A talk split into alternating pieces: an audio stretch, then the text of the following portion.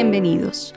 Les habla María Paulina Jaramillo y esto es La Música se habla, un podcast de la sección de música de la Subgerencia Cultural del Banco de la República de Colombia. En el programa de hoy hablaremos con Mateo Vegalara. Y fue a través de la música que dije, bueno, es el momento que como, como economista piense el desarrollo humano hacia dónde va, qué podemos medir aparte del PIB, ¿no?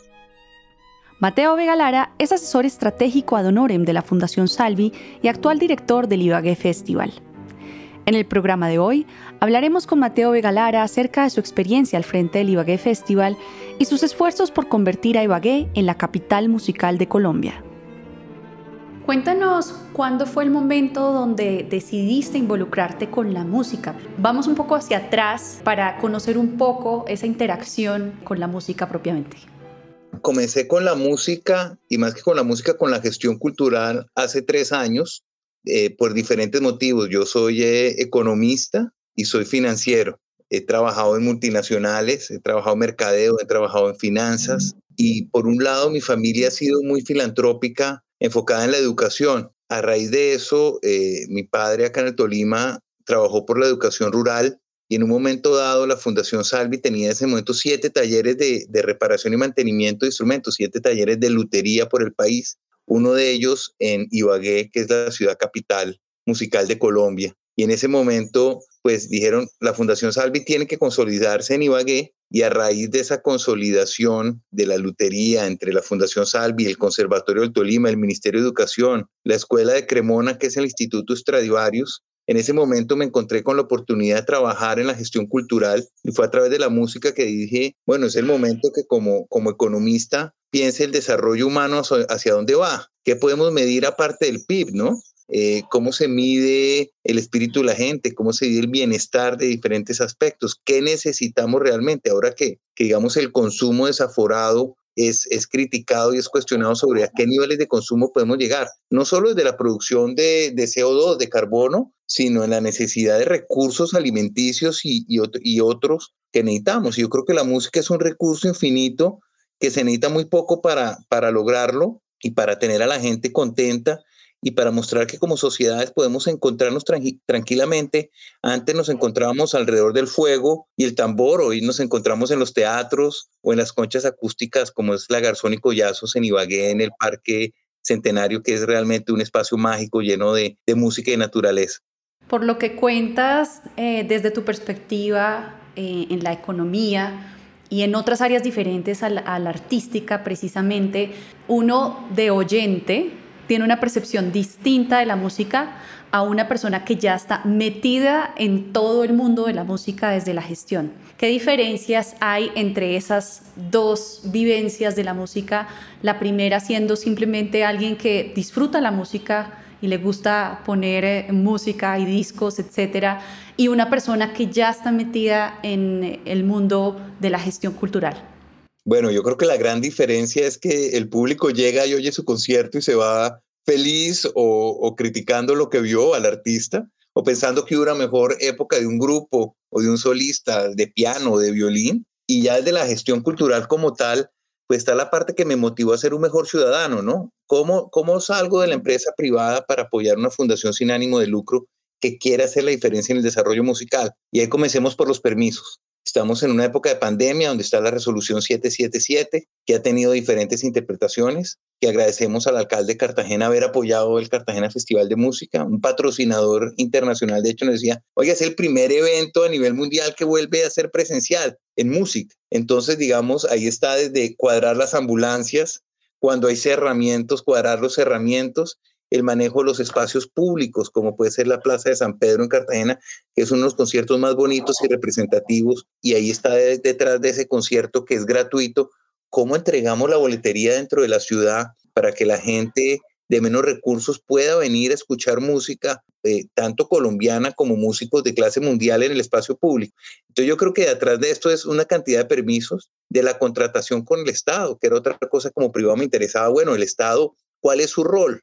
Cómo funciona una Secretaría de Cultura, quién da el permiso final, dónde, dónde están yendo los fondos eh, alrededor eh, del espectáculo, ¿no? Entonces, ese recurso público, ¿cómo se está utilizando? ¿Cómo podemos hacerlo rendir mejor? Y cómo crear espacios para que la gente se encuentre y nos, nos sintamos incluidos y unidos. Entonces, digamos que detrás de, detrás de la gestión está todo ese trabajo detallado de cuántos chelos van a viajar en avión y parte de los timbales sinfónicos pues tienen que ir con aire acondicionado porque si no se daña. Toda esa programación hasta pues la parte fascinante de las noches de hotel. En Cartagena tratamos muy bien a los artistas, uno de los grandes logros de Julia como gestora cultural y como, como una gran señora de la música y como lideresa en, en Colombia es eh, haber traído músicos internacionales cuando nadie quería volver, venir a Colombia a comienzo de los del año 2000. Hoy en día todos los músicos dicen, me quiero quedar más, por favor contrate, contráteme más tiempo. Hay una pequeña anécdota, anécdota que yo digo, contratar a los músicos es muy difícil, pero bajarlos del escenario es aún más difícil, que cumplan con su tiempo, con su tiempo de 45 minutos, porque todos quieren el bis o el encore, que a veces no va con el público o con, o con los tiempos del mismo festival. Ya a nivel personal, pues estar en Cartagena con ese calor, eh, pasando de, de, una notaría a la alcaldía, al hotel, a ver si el músico llegó, pasando por el hotel y entrar al teatro con aire acondicionado eh, a oír una orquesta grande ensayar, es, realmente, y estar sentarse solo en la platea esos dos minutos, es reconfortante y realmente un espacio único que, que uno disfruta y que lo transporta a, pues, a lugares mágicos que nos gusta estar. Ya nos has adelantado un poco sobre esa experiencia de Cartagena, pero en general, en líneas generales, eh, ¿qué significa la Fundación Salvi para ti y, cómo ha sido esa experiencia? Eh, la Fundación Salvi para mí significa una oportunidad enorme para Colombia, una oportunidad enorme para mí en lo personal, en mi desarrollo profesional y una oportunidad de que haya un debate abierto a través de la cultura. Eh, yo comencé como, como asesor estratégico a cargo del Ibagué Festival. Hoy en día soy el representante legal de la fundación y vicepresidente. Y ha sido una oportunidad enorme de decir, bueno, ¿cómo mostramos lo mejor de Colombia? Porque Cartagena, sin lugar a dudas, es la ventana de Colombia, es la puerta de entrada y tal vez lo que más representativo que tenemos a nivel internacional. Y que invitar al mundo a que pueda venir a oír conciertos gratis, que pudiera ir a centro convenciones, que pueda estar en las capillas centenarias o que pueda estar en, el espacio público escuchando un concierto, pues creo que es lo mejor que podemos hacer en Colombia, que es un país que no tiene industria pesada, que realmente nuestras cualidades humanas es lo que nos va a sacar adelante. Yo creo que los colombianos tenemos mucho dolor, pero aún con ese dolor nos enseñan a sonreír y a, tener un, lado amable con el otro, que es lo que podemos lograr a través de proyectos como de la Fundación. Vámonos eh, directamente a cómo nace el Ibagué Festival teniendo en cuenta pues, que ya llevan una larga trayectoria con el eh, Cartagena Festival de Música, cuéntanos de dónde surgió esta iniciativa y cómo ha sido esta experiencia. El Ibagué Festival nace de los talleres de lutería. A medida que el Ministerio de Educación Nacional eh, da la aprobación para que el Conservatorio del Tolima ofrezca la tecnología en cuerda frotada, que es fabricar violines, violas, chelos y contrabajos en Ibagué, a raíz de eso, muchos actores relacionados con la música se acercaron a Julia y le propusieron que hiciera un festival relacionado con las músicas colombianas en Ibagué, de la talla de Cartagena, con la excelencia de Cartagena, y así nace el Ibagué Festival. Unos actores interesados proponen a la Fundación Salvi que haga un festival. La Fundación cuenta con el respaldo de la Gobernación y la Alcaldía y del Ministerio de Cultura y logra establecer un festival con un eslogan magnífico que es las músicas que somos. Y las músicas que somos pues tiene desde lo académico pasando por lo popular hasta lo tradicional y que es muy fresco porque realmente el público y los artistas tienen que interactuar de una manera retadora, si quieres, porque pasamos de un cuarteto de cuerdas a Puerto Candelaria o de unas cantadoras del Pacífico, del Caribe y del Llano a la 33. Creo que eso para el público es interesante y es muy bonito ver, por ejemplo, el público en una armonía grandísima oyendo el cuarteto de cuerdas y después esa alegría enorme de Puerto Candelaria. Eso me alegra poder conectarnos de diferente manera con una sociedad diversa, de una manera inclusiva. Y cuando tú, por ejemplo, en un concierto en el Parque Centenario con dos mil personas, la cantadora del llano dice, ¿quién es del llano? Aparecen unas manos. ¿Quién es del Caribe? Aparecen otras manos. ¿Quién es del Pacífico? Aparecen otras manos. Los de Bogotá con la 33 aparecen otros. Eh, obviamente el público ibarguereño, pero es ese encuentro que nos vemos que ya en las ciudades hay mucho más movilidad de personas, ojalá más movilidad social, pero ya comienza a verse un público mucho más diverso que el tradicional, que está acostumbrado solo a su tradición oral o a su tradición musical, que no la cambia por nada y yo creo que también hay que respetarlo, pero estamos ávidos de nuevos sonidos. ¿Por qué apostarle a una programación donde las músicas tradicionales, populares y académicas del país convergen en un mismo lugar?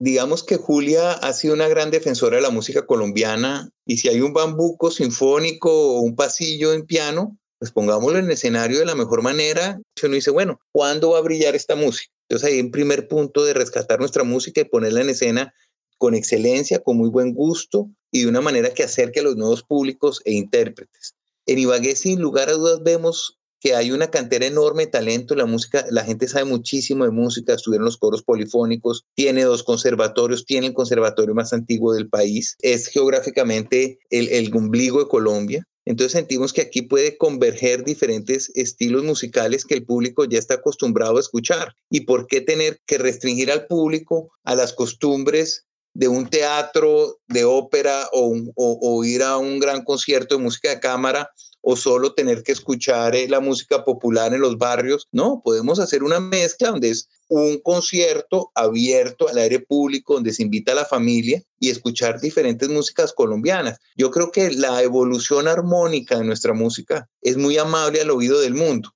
Entonces, eh, realmente tenemos un reto enorme de producir música de mayor calidad académica, con mayor trabajo en su composición, que logre enamorar, digamos, la crítica especializada que muchas veces viene de las universidades o de revistas muy, muy específicas o de, plumas del mundo que queremos enamorar.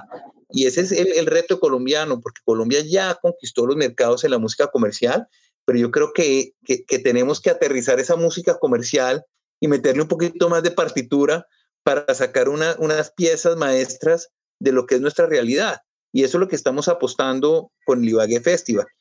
¿Cuál ha sido como el criterio para escoger el director artístico de un festival que dices que es tan diverso, tan complejo?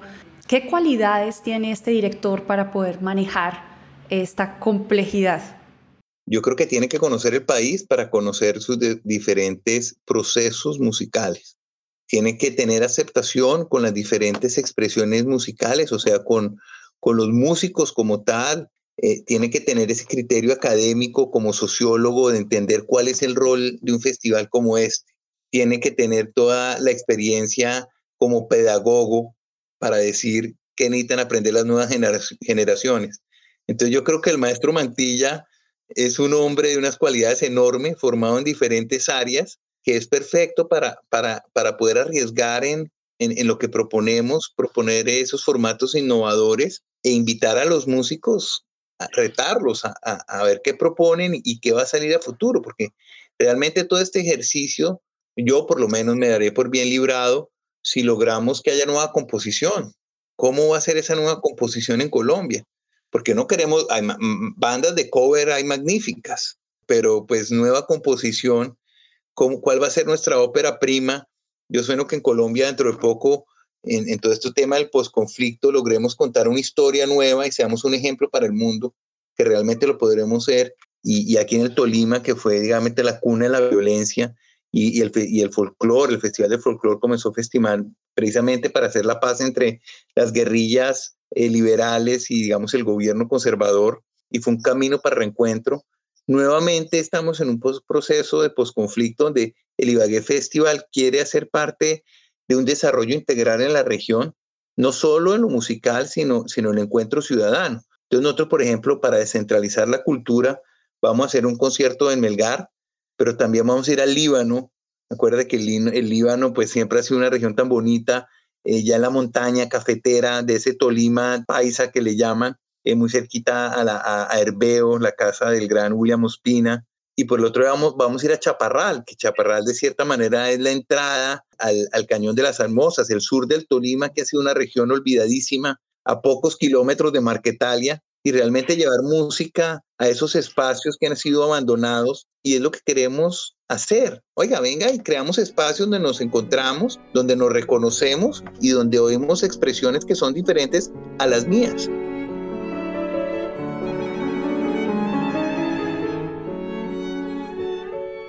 ¿Cómo escogen la programación del festival y las personas que van a participar en él? Este año hemos hecho más de 52 audiciones solo para grupos musicales para escoger en, esas, en un trabajo arduo del, del, maestro Mantilla con, con director de asistencia artística que es John Quijano, que es un concertista muy joven de guitarra clásica, profesor del Conservatorio del Tolima. Han hecho un trabajo magnífico en, en, en audicionar y ver lo que está pasando en la, en, la, en, en, la región. A futuro, el tema de los jóvenes talentos, que ha sido un fuerte de la Fundación Salvi, siempre los estamos buscando, siempre estamos abiertos a recibir eh, propuestas, a audicionar nuevos grupos y realmente en Ibagué queremos ser una cantera de jóvenes talentos, queremos descubrir esas nuevas agrupaciones. Entonces yo creo que esto sea un, un canal para divulgar que están bienvenidos. De hecho, nosotros para la parte internacional hemos trabajado con YCA, que se llama Young Concert Artists, que es una organización en Nueva York que coge jóvenes de todas partes del mundo y les ofrece una educación profesional en música y los enseña a ser músicos profesionales. Los trajimos para mostrar a los músicos colombianos que pueden hacer artistas de clase mundial girando por el mundo. Con esta oportunidad de YCA también lo que le ofrecimos a todos los músicos de Ibagué es músico que aplique a YCA y pase las audiciones virtuales la Fundación Salvi les paga el tiquete y, la hospedaje en Nueva York para el músico escogido a una audición presencial. Pues lo que te quiero decir es que el Ibagué Festival siempre está abierto a oír nuevos jóvenes talentos, a, invitar músicos a que participen.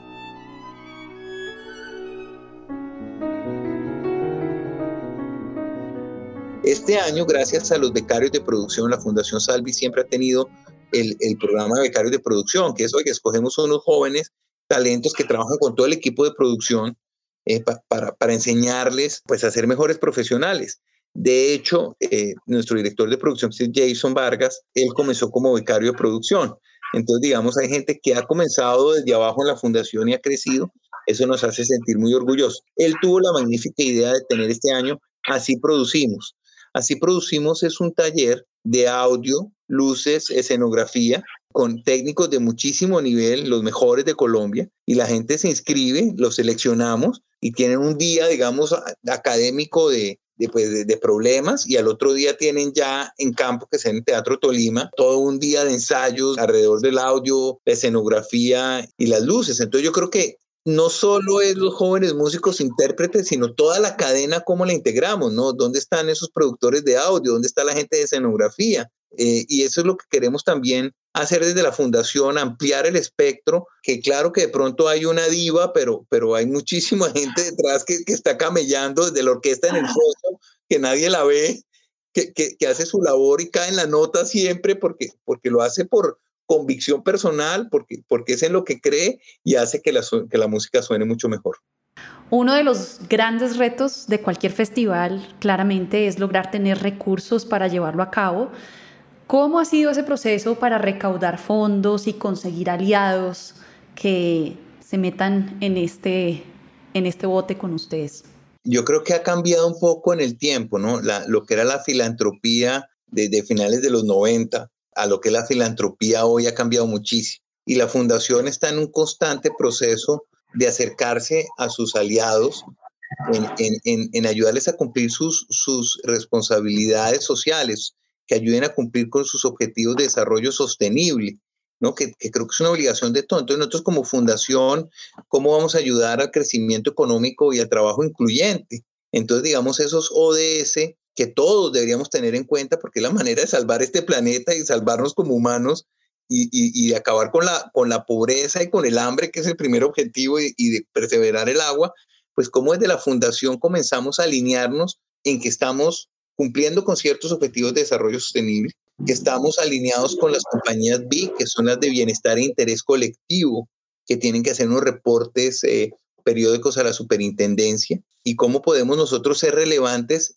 y nos encontramos en valores comunes que ayudamos a cumplir. Una cosa que ha sido fundamental con la economía naranja son los beneficios tributarios que han creado. Desde los emprendedores que quieren apostarle a, a crear su compañía que no genere, que no pague impuesto de renta, en siete años, hasta lo que nos afecta a nosotros, que es COCREA, el decreto 697 del beneficio tributario del 165%, lo vemos como una tabla de salvación para el sector. El festival y los procesos de, formación musical, de educación musical, de divulgación musical, están de la mano con los objetivos de las compañías en responsabilidad social. De hecho, la convocatoria COCREA da 15 puntos para los objetivos de desarrollo sostenible dentro de, su calificación. Entonces yo creo que hay, hay, un lazo comunicante muy importante. Sin lugar a dudas, eh, hay que hacer más, más eh, pedagogía, más divulgación sobre los beneficios que trae la cultura a una sociedad, sobre la importancia de, apostarle a la cultura. Siempre es un, reto conseguir recursos, siempre es un reto, la verdad, pero, pero hemos aprendido a, entender que el, que patrocinador quiere algo más que la expresión artística y quiere eh, crear espacios donde sus marcas se vean bien representadas, donde la sociedad sienta que se está retribuyendo, que la gente agradezca los conciertos como lo hacen Nivague. Muchas gracias por hacer este evento, muchas gracias por pensar en nosotros. Entonces hay diferentes mecanismos para, para lograr navegar esa contratación pública que es complejísima realmente. Cuando me preguntabas por qué termino acá es un poco porque como, como, como pues, eh, digamos, inversionista, como, como una persona que se formó en el sector privado, eh, como empresario digo, bueno, ¿dónde está la competitividad del país? Es que contratar en Colombia es muy difícil y vas a, tratar de, de, sacar un proyecto cultural adelante y solo para conseguir los recursos del Estado con ese decreto 092 donde tienes que tener un 30% de contrapartida en efectivo, se vuelve complejo. Y cuando propones esas soluciones a las secretarías de cultura hay veces sobre cómo puedes garantizar el 30%, no están dispuestas a correr ningún riesgo. Entonces aquí tenemos que levantar la voz y decir, bueno, venga a ver cómo organizamos esta contratación para que funcione bien. El beneficio tributario es uno. Después de este trabajo que comienza con toda la emoción en el 2019, llega una pandemia inesperada que cambia absolutamente todo. Cuéntanos cuáles han sido los principales retos de la pandemia y qué estrategias están eh, implementando ahora para pasar este desafortunado evento. Antes que todo, te quiero leer un decálogo para un festival en medio de una pandemia. Esto es autoría del maestro Mantilla, pero te lo voy a contar porque creo que este es un buen espacio para dejar un testimonio. Audaz, atreverse a romper el aislamiento. Prudente, tomar medidas de precaución y previsión higiénica. Impactante, asombrar con la calidad de su puesta en escena y sus actividades. Pertinente, demostrar que tiene clara sus prioridades sociales. Incluyente, ofrecer amplia participación a los actores locales, contundente, hacer sentir su presencia y proyección en el contexto y la opinión, pluralista, programar diversos formatos y géneros para diferentes gustos y estéticas, asequible, garantizar libre apropiación y disfrute, formativo, promover transferencia de conocimiento y cualificación, estructural, estar articulado a los procesos económicos, educativos y culturales. Entonces ese decálogo me parece que es muy interesante porque realmente nos invita a, generar confianza, a, trabajar en la salud mental, que es, un objetivo primordial. Eh, ya digamos hay temas más técnicos como el streaming, entonces estamos haciendo streaming de nuestros conciertos, tenemos multi, multiplataforma, queremos tener contenidos propios, el streaming nos ha funcionado muy bien, tenemos pregrabados, editados, donde hacemos grabado exterior, en teatros, en, la Bahía de Cartagena, en el Conservatorio del Tolima, hacemos la edición de sonido por otro lado, lo pegamos y lo sacamos en diferentes formatos para medios eh, digitales y a nivel de público trabajar con aforos limitados. Entonces en Cartagena, por la prevención para la orquesta, nos tomamos toda la, agrandamos el escenario y nos tomamos toda la platea, trabajar con, digamos, con las autoridades locales para que los protocolos de bioseguridad sean cumplidos tener alianzas con medios como RTBC que nos ayudan en, transmisión en vivo, algunos conciertos o en diferido. Entonces yo creo que a través de los medios propios de la fundación, acercar al público, acercar a los músicos, crear un ambiente propositivo, vencer un poco el miedo a salir y, y, encontrar, y ese es un poco el propósito de hacer el festival en la pandemia y los retos a los cuales nos enfrentamos. Ya de última hora estar previsto a, a que pronto algún cantante tiene COVID y tiene que haber un plan B, o, alguien de alguna orquesta grande puede tener COVID y cómo se cambia ese integrante. Entonces, algo de flexibilidad en saber que este año, más que que brille la calidad artística, que siempre es, el objetivo final a nivel de las interpretaciones y de la curaduría, es el encuentro ciudadano y, y creer que podemos crear espacios, espacios propios, ¿no? Nosotros trabajábamos con primera fila, primera fila fue una de las víctimas de, la pandemia y nos vamos a, y este año vamos a trabajar con tu boleta. Entonces se van creando esas relaciones con, con nuevos aliados donde la boleta es con código QR, todo es digital, te llega, hay que redimir un código, te llega el correo, eh, ya es lector de QR a la entrada, que eso nos da una información sobre pues eh, qué tipo de, de, público tenemos, edades.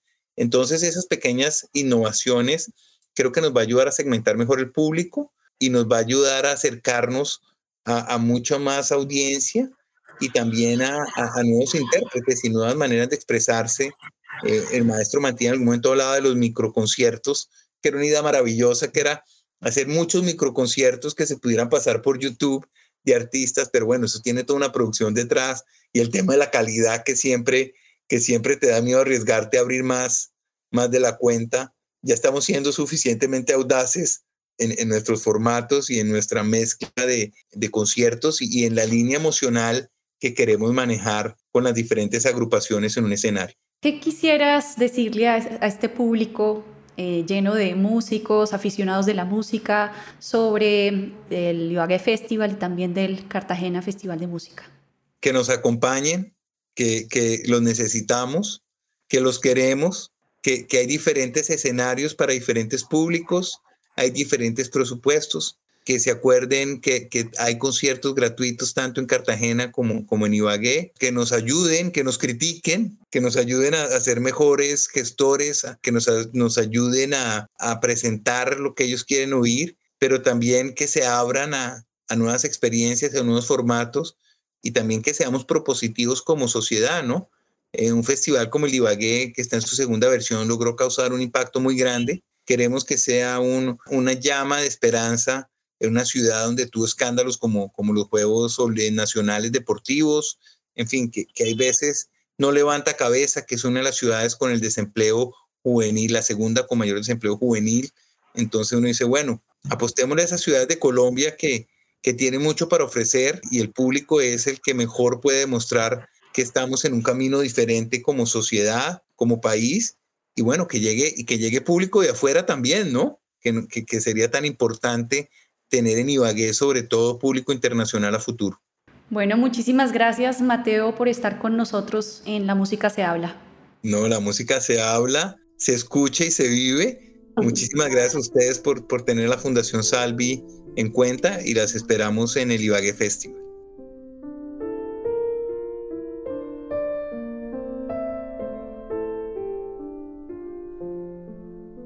La actividad cultural del Banco de la República está en la página web www.banrepcultural.org.